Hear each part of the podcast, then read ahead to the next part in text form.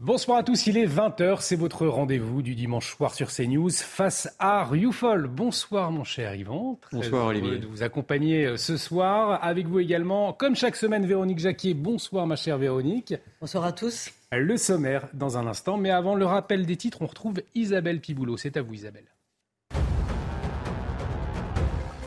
Une marche pour la paix à Marseille, un rassemblement à l'initiative des familles de victimes d'assassinats pour alerter sur la recrudescence de la violence dans la ville, notamment en raison des trafics de stupéfiants qui touchent des individus de plus en plus jeunes. Cette marche a eu lieu à quelques jours de la venue d'Emmanuel Macron dans la cité phocéenne. Le chef de l'État y sera présent du 26 au 28 juin. En Savoie, après une nuit calme, les opposants à la ligne Lyon-Turin ont progressivement quitté leur camp de base de la chapelle. Cette journée était un temps pour se rassembler, débattre et envisager la suite, a précisé la porte-parole des soulèvements de la terre, une des organisations à l'origine de la manifestation non déclarée. Hier, plus de 3000 personnes se sont réunies selon les autorités. Figure de la résistance et rescapé du génocide arménien, Misak Manoukian va entrer au Panthéon, accompagné de Mélinée, son épouse. La date est fixée au 21 février 2024, soit 80 ans après sa mort. L'annonce faite par l'Élysée coïncide avec le 83e anniversaire de l'appel du 18 juin.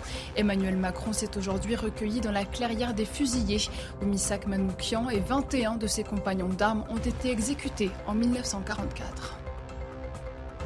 Merci Isabelle Isabelle Piboulou que l'on retrouvera à 20h30 pour un nouveau point sur l'actualité. Face à Rioufol, au sommaire ce soir, une campagne de publicité qui fait polémique, celle du musée de l'histoire de l'immigration. Pour annoncer sa réouverture hier, le musée a choisi de mettre en scène le roi Louis XIV en étranger issu de l'immigration. Alors, qu'est-ce que révèle cette intention? Est-ce une propagande d'État? L'avis d'Yvan Rioufol dans un instant. La grande offensive de l'écriture inclusive dans les universités, un combat idéologique qui s'étend désormais aux cours et aux examens. C'est ce que l'on apprend dans une enquête du Figaro cette semaine.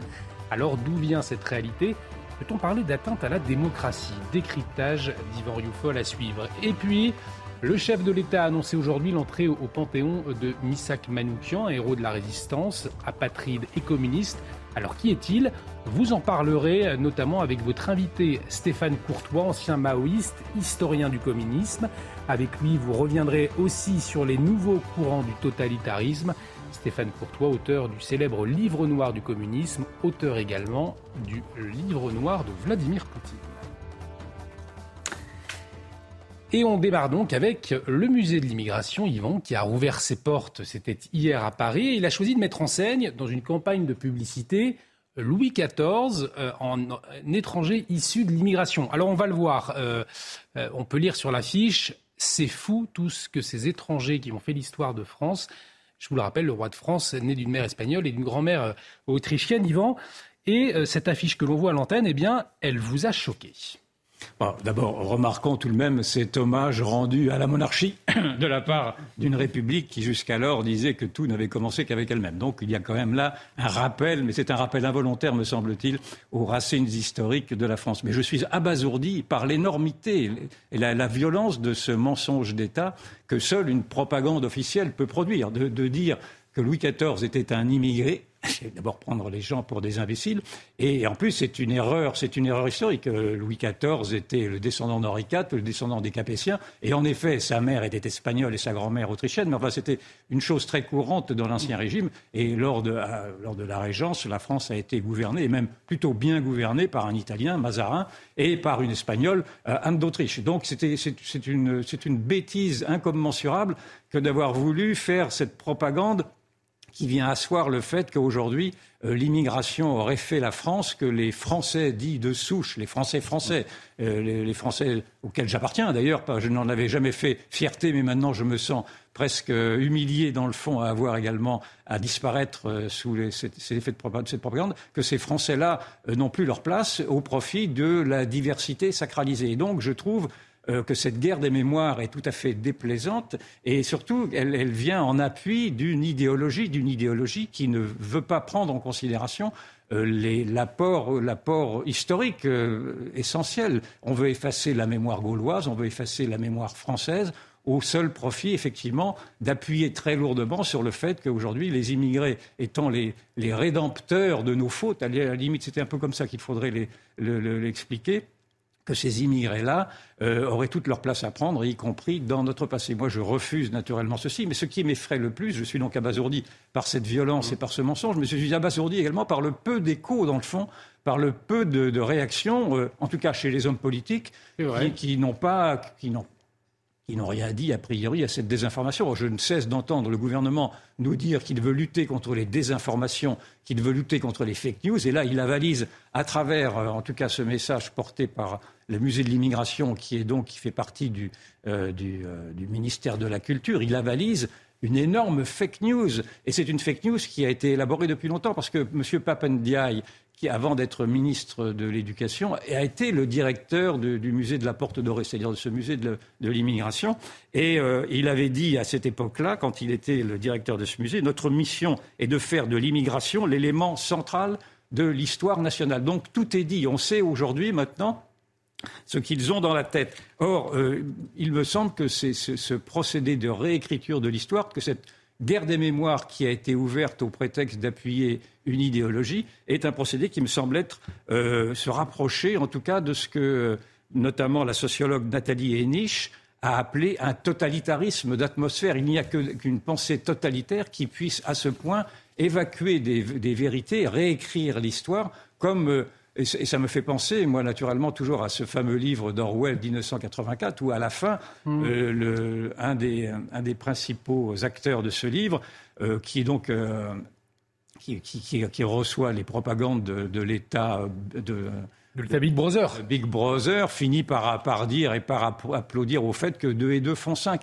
Aujourd'hui, on nous sommes priés de soutenir que 2 et 2 font 5 comme une partie de la presse, on en avait parlé la semaine dernière, a, accepté de dire qu'un homme pouvait être enceint, puisque le planning familial lui-même... par le planning familial, effectivement. Le, planning familial lui-même avait dit qu'au planning familial, on sait que des hommes peuvent être enceints. On est vraiment dans la propagande d'État, on, est dans, on est dans le dénégationnisme, et c'est un dénégationnisme qui veut montrer que non seulement euh, euh, la France a toujours une, une terre d'immigration, ce qui est faux. On sait très bien que la France n'a été une terre d'immigration qu'à la fin du XIXe siècle, avec une immigration européenne qui, quand elle s'est assimilée, s'est formidablement assimilée. Nous avons tous en mémoire, naturellement, les Polonais, euh, les Italiens, les Espagnols, que sais-je encore, mais que cette immigration extra-européenne qui est apparue euh, dans la deuxième moitié du XXe siècle est une immigration qui n'a plus rien à voir avec cette immigration européenne-là. Et, donc, on veut nous faire croire également que cette immigration européenne serait comparable, dans le fond, avec cette immigration extra-européenne, qui est une immigration du Maghreb et d'Afrique noire pour l'essentiel, mais ce n'est pas pour cela qu'elle ne s'intègre pas d'ailleurs, ce n'a rien à voir, mais elle ne s'intègre pas parce qu'elle fait venir une autre civilisation, elle fait venir un autre mode de vie, d'autres religions. Et on voit bien que la cohabitation entre la, civilisation occidentale et cette civilisation majoritairement musulmane ne va pas de soi. C'est pour, dire les choses simplement. Et donc, euh, il y a là aussi une sorte de, volonté de vouloir cacher des vérités, de ne vouloir de vouloir dissimuler, et, je, trouve insupportable, dans le fond, que d'avoir à supporter ces grands mensonges d'État, ces mensonges d'officiels.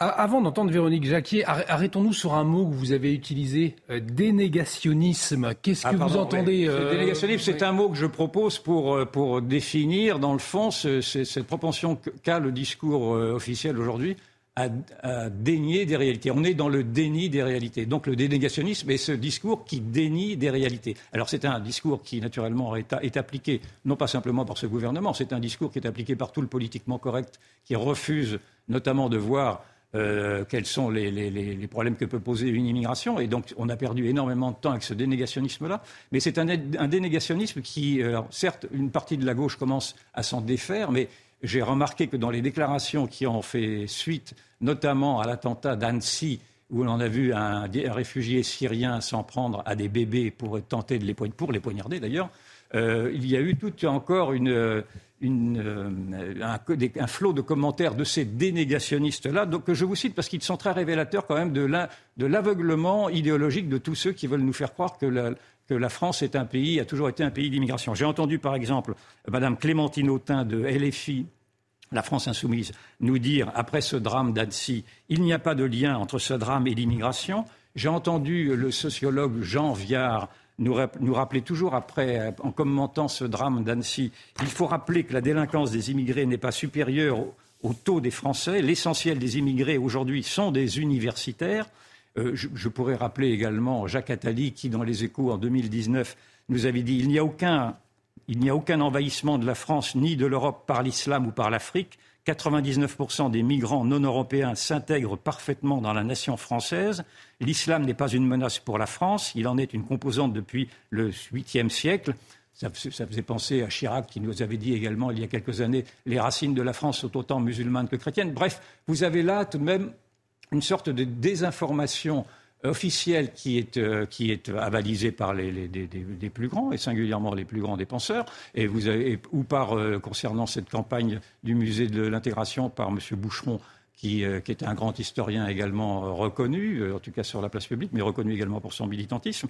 Et, et donc, ceci avalise des, des faits qui sont même qui sont contredits par le président de la République lui-même, parce que le président de la République lui-même a reconnu euh, enfin, bien qu'il soit un petit peu dans cette tendance à, l'aveuglement et au déni, qu'il y a bien un séparatisme, qu'il y a bien une violence qui est spécifique aujourd'hui aux étrangers. Il l'a dit ainsi, que le ministre de l'Intérieur, M. Darmanin, a admis également que les étrangers étaient les fauteurs de troubles à plus de 50%, en tout cas sur Paris. Et donc, voilà où on en est de ce mensonge organisé qui, qui qui ne semble a priori n'émouvoir personne. Vous, vous rappeliez effectivement ces chiffres, hein, une, réalité. Alors, je vais vous demander pourquoi ça suffit pas ces réalités à démentir ces, propagandes dans un instant, mais peut-être avant Véronique Jacquier, est-ce que c'est vrai qu'à travers l'affiche qu'on va peut-être pouvoir revoir, il y a une, une volonté d'écarter les Français de souche, comme le disait Yvan, au profit des Français issus de la diversité? Est-ce que vous le constatez, vous diriez ça également ou pas? Oui, euh, elle traduit une réalité, cette affiche, c'est qu'il y a un mot qui a complètement disparu de notre vocabulaire, c'est le mot civilisation. Pourquoi? Parce que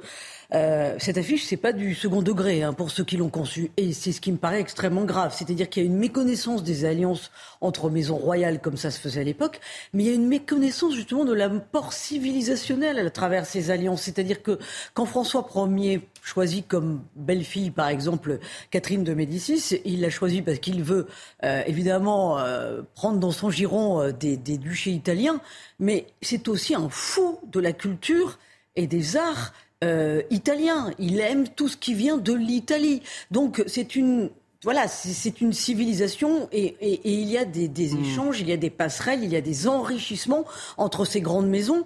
Euh, la troisième chose, c'est que de toute façon, ces alliances ont toujours été facteurs d'assimilation. Souvenez-vous, Marie-Antoinette autrichienne, elle est la reine de tous les Français. Alors si aujourd'hui, quand on parle d'intégration et, d'intégration étrangère, on a vu une assimilation aussi bien réussie, on pourrait s'en féliciter, donc ce n'est évidemment pas le cas.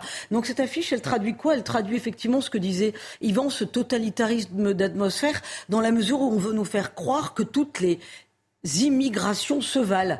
Or, euh, l'Autriche, euh, c'est pas l'Afghanistan et l'Italie, c'est pas le Nigeria. Il y a bien entendu et là, j'en reviens à la question de la civilisation, des apports civilisationnels en termes d'immigration au XIXe siècle euh, qui, se retrouvaient autour d'une matrice catholique, autour de terres chrétiennes, les Italiens, les Espagnols, etc. Donc, euh, Yvon l'a très bien raconté. Euh, on se rend bien compte qu'on n'en est plus là et qu'il y a des chocs de civilisation qui sont en train de se mettre en place. Il faut quand même rappeler que l'Europe, pendant des siècles, a lutté contre la conquête, conquête ottomane. Et ça, c'est pas un mythe. Et moi, ce qui me paraît quand même terrifiant de la part de nos politiques, c'est à quel point ils n'ont plus ce logiciel historique, à quel point ils n'ont plus cette boussole historique, cette mise en perspective. Euh, dans le temps, c'était une évidence. Donc ce mot civilisation a, bel et bien disparu et c'est bien dommage. Alors après, qu'en sera-t-il euh, quant à la façon de traiter l'immigration quand on voit effectivement le déni de réalité euh, qui s'est manifesté à travers le drame d'Annecy eh je pense qu'il faut prendre tout simplement ce qui se passe dans des pays comme la Suède ou le Danemark. Petits pays, mais ils se disent euh, la loi du nombre peut faire force, euh, notre modèle social peut disparaître. Donc, eh bien oui, on met en place un sursaut et là, c'est tout l'arc républicain qui participe. C'est pas un parti par-ci, des propositions par-là.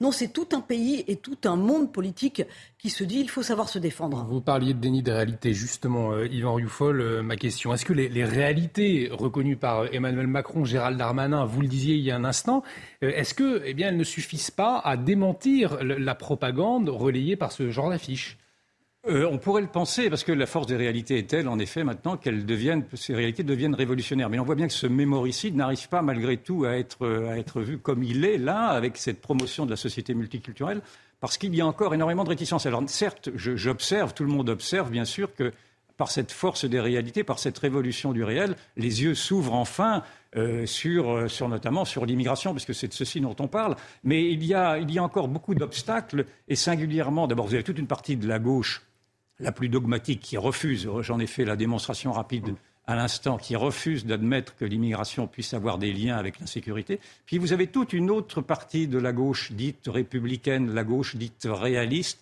qui, euh, est venue sur le terrain, dans le fond de la droite, bien tardivement, en, en admettant l'évidence qu'en effet il y avait un problème civilisationnel, pas simplement économique et social, mais civilisationnel, qui avait été décrit depuis longtemps par, toute cette droite-là, sauf que cette gauche que j'appelle la gauche snobinarde est une gauche qui veut absolument se démarquer de cette droite afin de ne pas se mêler à l'engeance, à la populace, si je puis dire, et qui est la première à dégainer à chaque fois des, critiques en populisme ou que sais-je encore, ou, en, enfin, euh, en complotisme, en antivax, enfin on connaît toutes ces antiennes, et cette gauche-là, cette gauche snobinarde, fait perdre également beaucoup de temps. je m'empresse de dire que dans cette gauche qui s'est converti au réalisme. Vous avez quand même quelques belles exceptions comme Michel Onfray notamment, qui lui ne tombe pas dans, ce travers d'accuser euh, ceux, qui pensent comme lui dans le fond, mais qui, de, de populistes au prétexte qu'il serait de droite, effectivement. donc cette gauche-là cette gauche nobinarde m'énerve profondément. Mais à côté de ceci, euh, vous, avez, euh, vous, avez, également euh, toute, une, toute une partie d'un. Pardon, vous avez toute une partie. La, la, gauche, la gauche woke, peut-être. J'ai perdu le fil de, toutes, ces, toutes ces, idéologies woke, peut-être. Effectivement, merci. Vous êtes gentil de me dire à mon secours quand je perds pied. On, pourrait penser que l'effondrement des idéologies, les grandes idéologies dont on va parler tout à l'heure avec Stéphane Courtois, aurait pu nous vacciner pour le reste, mais on s'aperçoit aujourd'hui qu'il y a une survenue d'autres idéologies encore peut-être plus, plus, plus graves, alors qui sont le wokisme, qui sont le scientisme, qui sont le néo-féminisme, qui sont tout ceci, et qui rajoutent dans le fond à cet aveuglement et qui empêchent encore une fois euh, d'avoir à se confronter aux réalités telles qu'on voudrait faire. En fait, je suis abasourdi par le, le, temps que l'on a perdu depuis 40 ans, 30 ans, 40 ans à se bercer d'illusions. Quand je vois, quand je lis, par exemple, avec beaucoup d'intérêt, ce qu'a dit euh, l'ancien Premier ministre, M. Édouard Philippe, en disant que l'immigration était devenue un problème, euh, j'applaudis à tout ceci, euh, que l'immigration quand il dit que l'immigration du fait accompli devient insupportable, j'applaudis. Quand il dit que l'immigration est la source d'une embolie des services publics, j'applaudis. Quand il dit que l'immigration, face à l'immigration, il faut revoir les, accords vis-à-vis avec l'Algérie passés en 62, j'applaudis tout cela. Mais enfin, pourquoi, n'a-t-il rien fait lorsqu'il était Premier ministre? Et je pourrais dire un petit peu la même chose dans le fond des Républicains qui ont tenu leurs États généraux ce week-end, qui, euh, certes, euh, ont une, vision un peu plus audacieuse encore que le président de la, que l'ancien Premier ministre, mais qui, là encore, n'osent pas aller au bout, au terme de leur réflexion et de poser le problème de savoir quels sont les accès à la nationalité que l'on doit permettre ou pas. Est-ce que l'on doit remettre en cause c'est un peu mon combat. Est-ce que l'on doit remettre en cause mm. le droit du sol, le regroupement familial? Et il y a encore une sorte d'inertie au cœur même de ces gens qui se disent aujourd'hui réalistes parce qu'il y a encore trop d'interdits, parce qu'il y a encore trop d'intellectuels qui leur disent qu'ils vont faire du populisme s'ils vont trop loin, et tout ceci devient, devient accablant. On a perdu beaucoup de temps. Je vous propose, vous parliez euh, d'idéologie euh, woke il y a un instant. Je vous propose à présent de, que nous nous posions cette question est-ce qu'il faut subir la loi des minorités? Alors, vaste question, on a un peu moins de cinq minutes pour, pour y répondre. Euh, mais l'écriture inclusive imposée par le militantisme néo-féministe s'installe dans les universités sans rencontrer d'obstacles sérieux. C'est ce qu'on apprend quand on, lit une enquête du Figaro. Elle a été publiée mardi. Yvan, euh, ça vous inspire quoi, cette réalité? Ben, euh, cette réalité m'inspire le fait que c'est un mauvais signal donné à la démocratie. La démocratie, c'est la loi du plus grand nombre, c'est la loi de la majorité. Et là, nous vivons sous la tyrannie des minorités, singulièrement la tyrannie du lobby LGBT. Et, le, tort que nous aurions, c'est de croire que c'est l'ubi des LGBT qui, avec euh, l'écriture inclusive avec les mots nouveaux, etc., serait en fait une sorte de, petit amusement passager, de anecdote ridicule, une anecdote, une mode passagère qui passera. Non, je pense qu'il faut faire très attention. Les, minorités font les révolutions, c'est vraiment tous les révolutionnaires vous le diront, et d'autant que euh, dans le fond, il n'y a pas de la faiblesse de l'État est telle et l'endormissement de l'opinion est tel que ces minorités-là, pour l'instant, avancent comme dans un ventre mou. Et donc, il faut prendre garde, naturellement, à la dialectique qu'elle déploie, qui est une dialectique qui est très inspirée d'ailleurs de l'autre minorité qui est celle des islamistes, qui eux se protégeaient par l'islamophobie. Et aujourd'hui, vous avez euh, la, même, manière de vouloir se victimiser en, menaçant de faire des procès en, quoi en, pardon, en, homophobie, euh, en populisme pour les scientistes, etc., en hmm. écologisme, euh, en, en, obscurantisme, pardon. Et, donc, voilà, on est, dans on est encore une fois dans ce terrorisme intellectuel euh, qui, qui, qui, devient insupportable. Et, en fait, par notre indifférence, nous sommes habitués non seulement à entendre le président de la République nous parler de celles et ceux, mais maintenant d'avoir accepté le point médian et ensuite d'avoir accepté des, mots affreux comme le IL qui remplacerait, qui viendrait euh, mettre dans un seul mot le il et le l pour les non-binaires, etc. Et donc, nous assistons à un saccage les bras ballants parce que euh, nous ne savons pas répondre à ces minorités qui sont des minorités qui se, qui se veulent plaintives et qui, à la moindre contrariété, en appel à toutes ces phobies dont je, que je vous ai décrites. Véronique Jacquier, effectivement, face à, cette loi des minorités, est-ce qu'il euh, y a une posture finalement qui pourrait euh, contrer euh, ce, phénomène insidieux finalement? Pour l'instant, c'est compliqué parce que quand on regarde l'opinion, euh, il y avait un sondage cette semaine, un sondage CSA pour CNews. 58% des personnes interrogées pour interdire l'écriture inclusive, mais ça signifie quand même qu'il y en a 42% qui sont pour. Moi, je trouve que c'est quand même beaucoup. Donc, on voit bien qu'il y a une intoxication des esprits, notamment euh, chez les jeunes, qui disent mais non, mais c'est normal que la langue évolue. Alors ça les dérange pas de voir disparaître le féminin et le masculin, donc on leur propose quand même un drôle de monde. Et puis surtout, ils ne se rendent pas compte que ça veut dire qu'on fait de la langue uniquement un instrument de combat et qu'on lui enlève toute sa portée, sa dimension universelle, ce à quoi s'employait l'Académie française pendant des siècles. Voilà, on est en train de tout déconstruire. On a le sentiment quand même que ça ne dérange personne. Alors, bah, justement, nous on s'emploie à dire que ce n'est pas normal et qu'il faut euh, arrêter ces dérives. Il y a quand même eu des actions en justice, notamment vous avez vu à l'université de Grenoble. Mmh. C'est d'autant plus grave quand je parle de dérive que vous allez voir que dans quelques temps, on va en être à distribuer des points bonus pour les étudiants qui utiliseront l'écriture inclusive dans leurs examens, ça veut dire que ceux qui ne l'utiliseront pas seront saqués. Donc ça va quand même très très très loin. Donc il faut des lanceurs d'alerte. Il nous reste un peu plus d'une minute, Yvan, mais c'est quand même intéressant parce qu'il euh, y a un lien entre l'écologisme euh, et, ce wokisme, cette écriture euh, inclusive. Donc c'est une écologie que vous contestez. D'ailleurs, parfois on se demande quel est le lien. Mais, euh, Oui. en tout cas, sur toutes ces idéologies, il faut apprendre à résister parce que, singulièrement sur l'écologisme, si l'on veut bien faire le bilan, malgré tout, de tout ce qu'il a pu influer, de, ses influences sur les décisions politiques elles-mêmes, ces influences sont désastreuses. Il, faut, il, faudrait tout de même prendre un peu de recul. C'est à cause de l'écologisme, pardon, que le, parc nucléaire a été saboté. C'est à cause euh, de, l'écologisme que les parcs paysagers les paysages ont été également euh, saccagés à travers les éoliennes. Euh, ce sont les, écologistes qui sont en train de mettre en place des fiscalités punitives, qui sont en train d'installer des zones de faible émission qui interdiraient aux voitures des, gens, des, gens les, plus, les, moins aisés d'accéder au centre-ville, dans les villes même, en, discriminant. Ce sont ces écologistes-là qui veulent éliminer le cheptel des éleveurs au prétexte que le paix des vaches influerait sur le réchauffement climatique. Ce, ce sont ces mêmes écologistes qui voudraient interdire l'avion et ne proposer l'avion que quatre fois dans une année pour, afin de enfin des, délires de ce genre-là, euh, qui là encore ce week-end sont en train de lutter contre le train, cette fois-ci à travers le projet de liaison euh, Lyon-Turin, et on pensait que le train, malgré tout, pouvait avoir euh, les, faveurs de cet écologisme-là, et, en fait, il n'en est rien. On se, voit, on, se rend compte qu'ils se comportent comme des, des, petits maîtres dans leur domaine, avec une violence extrême. Dès qu'il s'agit, par exemple, de vouloir imposer leur loi aux maraîchers, aux maraîchers nantais mmh. très, très, très, récemment, euh, ou, quand, ils, quand ils refusent de, de, de, se soumettre à la décision du gouvernement qui tarde à l'appliquer de, faire, de, d'appliquer la, dissolution du soulèvement de la terre. Et puis vous avez eu cette grande dinguerie qui est apparue sur les ah, réseaux sociaux. Pour conclure, l'écosexualité. De l'écosexualité, où l'on a vu des écologistes qui voulaient faire l'amour avec la terre, parce que la terre n'était pas nourricière mais amante, et donc euh, qui, avec des sextoys et se, baladant à poil dans les, dans les jardins, ont voulu montrer que la Terre devait être aimée de cette manière. Donc complètement crier au fou. Complètement euh, absurde, effectivement. Merci euh, Yvan Rioufol. Euh, restez avec nous, puisque dans un instant, vous recevez Stéphane Courtois, ancien maoïste devenu historien du communisme et de la Deuxième Guerre mondiale. C'est tout de suite sur CNews face à Rioufol. On revient dans un instant avec Yvan Rioufol, bien sûr, et Véronique Jacquier. Et de retour sur le plateau de Face à Rioufol, bienvenue si vous nous rejoignez et vous faites bien puisque dans un instant Stéphane Courtois, ancien maoïste devenu historien du communisme, sera l'invité d'Yvan Rioufol. C'est tout de suite, mais avant le rappel des titres avec vous Isabelle Piboulot.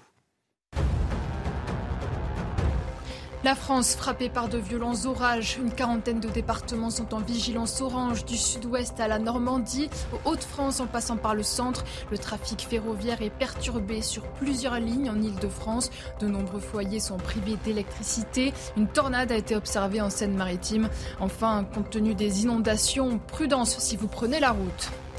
Justice pour l'INSEE, non au harcèlement scolaire. Vêtu de blanc, plusieurs centaines de personnes ont défilé ce matin avant d'un vieil dans le Pas-de-Calais en hommage à la collégienne. Ses proches appellent au soutien de l'État et réclament des mesures concrètes de protection des élèves face au harcèlement. Âgé de 13 ans, l'INSEE avait mis fin à ses jours en mai dernier. Et puis Anthony Blinken en déplacement à Pékin. Au premier jour de la visite du secrétaire d'État américain, Washington a salué des discussions constructives et honnêtes. Les sujets de friction restent nombreux, notamment sur le commerce et Taïwan. Mais l'idée était d'amorcer un dégel diplomatique et maintenir un dialogue. Anthony Blinken a invité en retour son homologue chinois, ce que King Gang a accepté. Merci Isabelle. Prochain point sur l'actualité, ce sera à 21h. Je vous le disais, nous accueillons autour de ce plateau Stéphane Courtois. Bonsoir. Alors vous êtes ancien maoïste, devenu historien du communisme et de la Deuxième Guerre mondiale. Vous êtes auteur du célèbre Livre noir du, communisme et euh, votre dernier ouvrage, le Livre noir de Vladimir Poutine. Dans un instant, je vous laisse face à Yvan Rioufol, mais avant Yvan, cette question, pourquoi avoir euh, choisi, voulu ce soir euh, inviter Stéphane Courtois? Mais Parce que c'est Stéphane Courtois est euh, un des meilleurs, le meilleur des spécialistes, des historiens du totalitarisme. Alors effectivement, quand il était petit, il a plongé dedans, si je puis dire. quand vous étiez étudiant, vous étiez maoïste, donc vous connaissez tous les travers et tous les ressorts de cette pensée. Et, et c'est un peu en tant qu'expert que je voudrais, que j'ai voulu vous inviter pour que vous nous expliquer si, comme, comme je tentais de l'expliquer, nous sommes face à une sorte de totalitarisme d'atmosphère à travers ces nouvelles idéologies qui surviennent et qui, qui, tentent à remplacer les idéologies passées, qui étaient le, communisme notamment, le nazisme. Euh, et bien d'autres encore, le maoïsme, et bien d'autres encore. Mais auparavant, avant de vous interroger sur cette, euh, cette présence du totalitarisme, nous avons appris ce matin que le président de la République allait panthéoniser euh, Misak Manouchian, qui est donc un résistant communiste arménien qui faisait partie d'un groupe de résistants fusillés en 1944 qui avait été chanté par Léo Ferré avec l'affiche rouge sur des paroles d'Aragon. Et je voulais avoir votre sentiment, parce que je crois que votre sentiment est malgré tout mitigé sur cette panthéonisation. Expliquez-nous. Oh, il est plus que mitigé. parce que, en tant qu'historien, je trouve cette opération euh, euh, purement politicienne. Euh, c'est une opération qui a été lancée il y a déjà plus d'un an et demi, parce que je suis très bien informé de, euh, ce qui se passait euh, à ce propos. Je suis en plus un des historiens qui certainement connaît le mieux cette histoire de Manouchian, de son groupe, de ses francs-tireurs et partisans de la main-d'œuvre immigrée qui étaient les groupes de combat du Parti communiste dans la résistance qui regroupaient les étrangers, puisque le Parti communiste avait des groupes de Français et des groupes d'étrangers. Et, donc voilà, alors il est très clair, à mon avis. Mais vous lui déniez d'avoir été résistant? Quel est le. Ah non, pas du tout, pas du tout. Misak Manouchian a été tout à fait résistant. Ça n'est pas la question. Euh, non, la question, c'est que euh, on a affaire à une espèce de fusée à quatre étages. Euh, à l'étage du bas, on a la famille de Manouchian et autour de autour de Manouchian, y compris la famille Aznavourian. Hein, Charles Aznavour était en, la famille de Charles Aznavour était en relation avec la famille Manouchian, etc. Donc ça, c'est une première chose, une première revendication de cette famille. Bon, au deuxième étage, on a le maire de Valence, de la ville de Valence, qui est, un, euh, qui est chez les Républicains, donc un gaulliste, enfin, entre guillemets, et qui donc, euh, euh, à Valence, il faut savoir qu'il y a une très forte communauté arménienne. Hein, des Arméniens qui ont été sauvés par la France après le génocide turc de 1915-1916, hein, dont Manouchian était d'ailleurs un des bénéficiaires. Et beaucoup de ces gens, de ces Arméniens arrivés en France, se sont euh, installé à Valence, dans la Drôme. Donc il y a une très grosse communauté arménienne. Et donc, évidemment, le maire de Valence euh, euh, soigne à la fois sa communauté arménienne et puis la mémoire gaulliste de la résistance, bien entendu. Le troisième étage, c'est un étage d'historiens, en particulier un historien que, je connais très bien, Denis Péchanski, qui a cautionné cette opération et qui d'ailleurs s'exprime beaucoup actuellement euh, euh, dans les médias, euh, et qui donne donc une espèce de caution historienne à, ce, à cette démarche. Hein, avec y compris la présence de Robert Guédiguian, ce cinéaste d'origine arménienne et communiste, et toujours communiste, et qui, se réclame toujours très fortement du communisme, hein, qui avait d'ailleurs consacré parmi ses films, un film à, euh, l'histoire de Manouchian et de ses camarades dans la résistance, un film qui, évidemment, pour les historiens, euh, relève de la fiction, il faut bien le dire. Puis alors, le quatrième étage, bah, c'est le président de la République. Parce que, euh, que, le maire de Valence, que M. Péchanski, que M. Guédiguian tiennent des propos, demandent que Manouchian soit au Panthéon, pourquoi pas Mais que le président de la République accède à cette demande, alors ça, c'est beaucoup plus surprenant. cela dit, quand on le voit sous un angle, non pas d'historien, mais politique, euh, la chose devient assez claire. Euh, vous a pas échappé qu'on va vers une discussion sur la question de l'immigration et d'une loi sur l'immigration au Parlement, etc. Donc, euh, monsieur euh, Monsieur Macron bah, se positionne d'une certaine manière, et je dirais même se positionne en faisant une espèce de, euh, chantage. Voilà, bon, euh, si vous êtes contre mes propositions, c'est que vous êtes contre la résistance, etc., etc. On voit très bien se profiler ce petit discours, et ça se terminera certainement par une lettre de remerciement du patron du Parti communiste français, M. Roussel, à M. Macron. Hein. De la même manière d'ailleurs que, souvenez-vous, M. Sarkozy avait fait cette histoire de la lettre du jeune Guy Moquet. Mhm. Bon, et ça s'était terminé d'ailleurs par une lettre de remerciement de Madame Marie-Georges Buffet, patronne du PCF, à M. Sarkozy. Bon, simplement, les historiens sont passés derrière. Hein, et ont démonté entièrement euh, l'espèce de mythologie que M. Sarkozy avait construite autour de la lettre de Guy Moquet. Donc la lettre de Guy Moquet, on n'en parle plus du tout. Elle a disparu. Pour revenir à Manouchian, je n'ai pas bien saisi malgré tout pourquoi, le, dans le fond, sa, sa panthéonisation euh, vous, semblez vous énerver à ce point bah, Parce que euh, euh, la devise du Panthéon, c'est aux grands hommes la patrie reconnaissante. bon, Manouchian est-il un grand homme? Alors, à quel titre le mettons au Panthéon? Comme fusillé? Excusez-moi, il y, a, eu au moins 4500 fusillés par les Allemands. Quand on dit fusillés, c'est très précis. Hein. Ce sont des résistants qui ont été arrêtés, qui sont passés devant un tribunal euh, condamné à mort et fusillé. Bon, 4500. Bon, pourquoi celui-là? Il euh, y, en a des milliers d'autres. Il y a, des milliers d'autres familles qui pourraient dire mais pourquoi Pourquoi mon grand-père Pourquoi mon grand-oncle pour Pourquoi ma grand-mère n'est pas au Panthéon, etc. Donc, hein, non, non. Ce qui est très intéressant, c'est que dès le départ, et dans le, je dirais dans l'espèce d'appel d'offres qu'il y a eu sur cette histoire, et et j'ai moi-même été sollicité d'ailleurs, hein. j'ai refusé de répondre, mais j'ai été sollicité. Le, le, le, profil était très clair. Il n'y a pas d'Arméniens et de communistes au Panthéon, donc il faut en mettre. D'accord.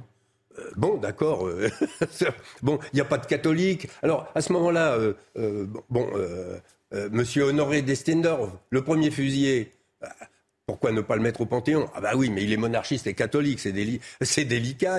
Non, enfin, je veux dire, vous voyez, on, est dans une espèce de choix qui n'a pas de sens, sauf un sens politique. Parce qu'évidemment, M. Macron va, euh, euh, euh, va embarrasser, va, se rallier la gauche avec cette affaire, évidemment, hein, puisque Manouchian, c'était la grande idole communiste. Louis Aragon, son, fameux poème de 1956. Léo Ferré, mise en musique 1969 et en tant que 68 heures, on a tous chanté, on a tous applaudi, etc. Bon, à cette chanson. Hein. Donc voilà, c'est euh, euh, Monsieur Macron euh, fait du en même temps. Bon, il va, il va, il, se sert de cette opération panthéonisation hein, pour pour donner un petit coup vers la gauche, hein, en disant voilà, regardez, regardez. bon, c'est comme la chauve-souris. Bon, regardez mes ailes, je suis oiseau. Regardez, bon, c'est euh, abordons, si vous voulez bien. Enfin bon, on va voir. L'affaire ne fait que commencer. Ah, elle fait que commencer. Ah, mais, ah, certainement.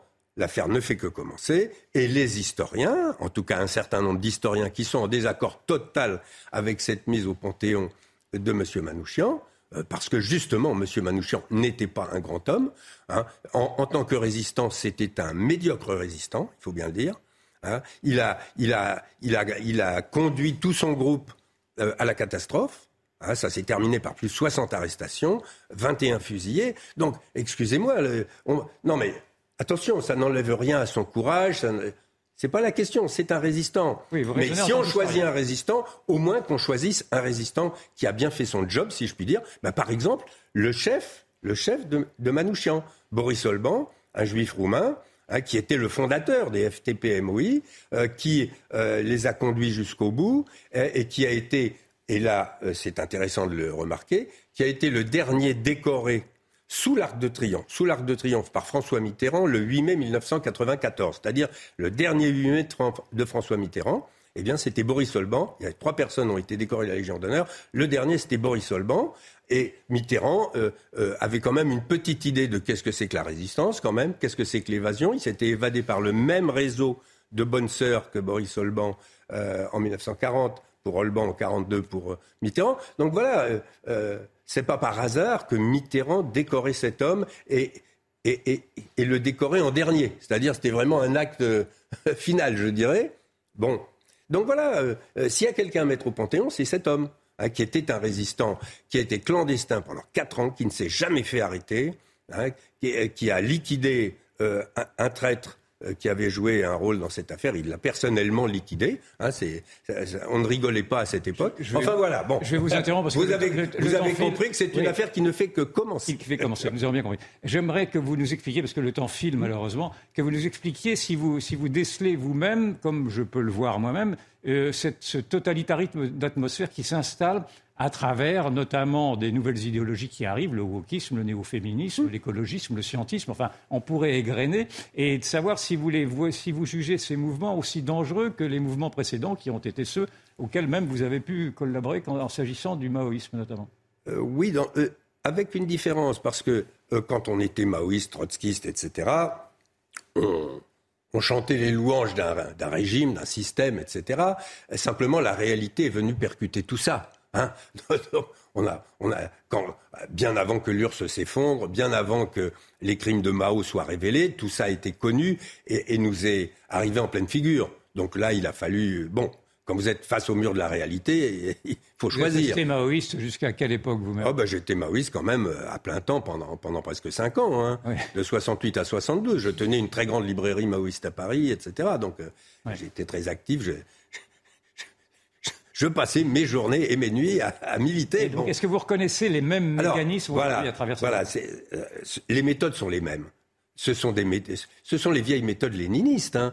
Ce qui est intéressant, c'est de voir que beaucoup de ces écologistes féministes, etc., euh, je dirais les, les fondateurs de, ces mouvements, Madame Butler pour les États-Unis, etc., euh, ce sont en réalité des, vieux marxistes, hein, des vieux léninistes. Simplement, là aussi, euh, la réalité leur est arrivée en pleine figure, l'effondrement de l'URSS, euh, tout, le, le, caractère complètement euh, fallacieux de, de, tout ce projet, de toutes ces fausses réalités à la Potemkin, etc.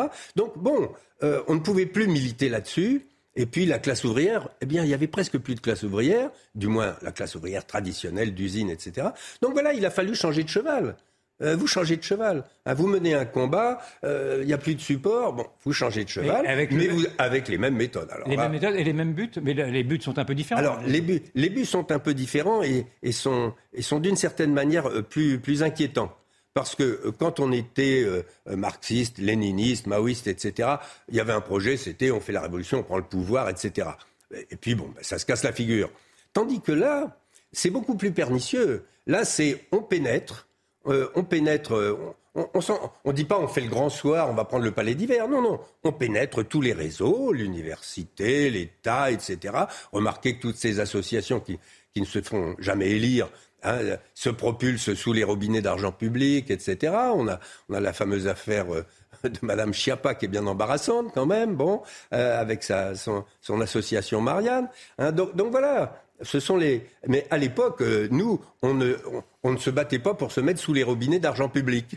bon, c'est la grosse différence. Bon, et, même souvent, on y a perdu des plumes. Bon, euh, moi, je sais pas, j'ai arrêté mes études pendant cinq ans. Bon, euh, bah, tant pis, hein, c'est mon problème. Bon, tandis que là, bon, on a vraiment des gens qui veulent du pouvoir, qui veulent des positions de pouvoir, même petites, hein, même petites.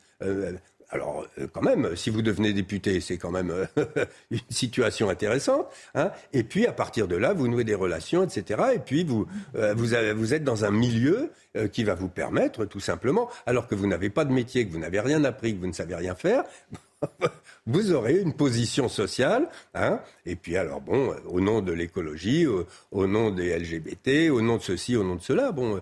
Euh, Véronique Jacquier, vous vouliez Est-ce que c'est comme pour le régime communiste, c'est-à-dire qu'il faut attendre malheureusement que ce totalitarisme, que ce soit l'écoféminisme ou que ce soit l'écologie, euh, s'effondre pour se dire, euh, bien finalement, c'était, c'était pas grand-chose et c'était des gens qui voulaient du pouvoir?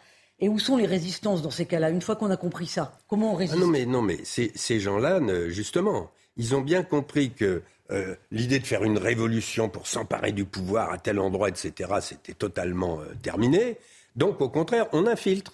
On infiltre, on noyote, on pénètre. Et, donc, euh, si personne ne les arrête, bah... et quand vous dites on, vous, vous dites qui exactement? Ben, Ce sont tous ces activistes tous ces activistes. Hein. Est-ce qu'on peut les désigner comme étant à l'extrême gauche ou c'est trop Il y, a de tout. Il y a de tout. Euh, euh, bien sûr, beaucoup viennent de l'extrême gauche, mais bon, comme je le disais, ils ont changé de cheval. Hein. donc ils, ont, ils ont choisi des thèmes qui sont beaucoup plus, euh, beaucoup plus subtils. Hein. alors évidemment on arrive à des aberrations. Vous en parliez tout à l'heure, quand on commence à dire un homme n'est plus un homme, une femme n'est plus une femme, bon, on, est, on est en plein délire. Il faut dire les choses. C'est du délire. C'est du délire, mais c'est du délire logique. C'est-à-dire qu'à partir du moment où vous acceptez le point de délire initial, ensuite vous déroulez toute une logique. Ah, c'est la même chose avec l'écologie. Regardez l'incroyable propagande qu'on nous fait sur euh, le réchauffement climatique avec un slogan incroyable Sauvons la planète. Bon, sauvons la planète.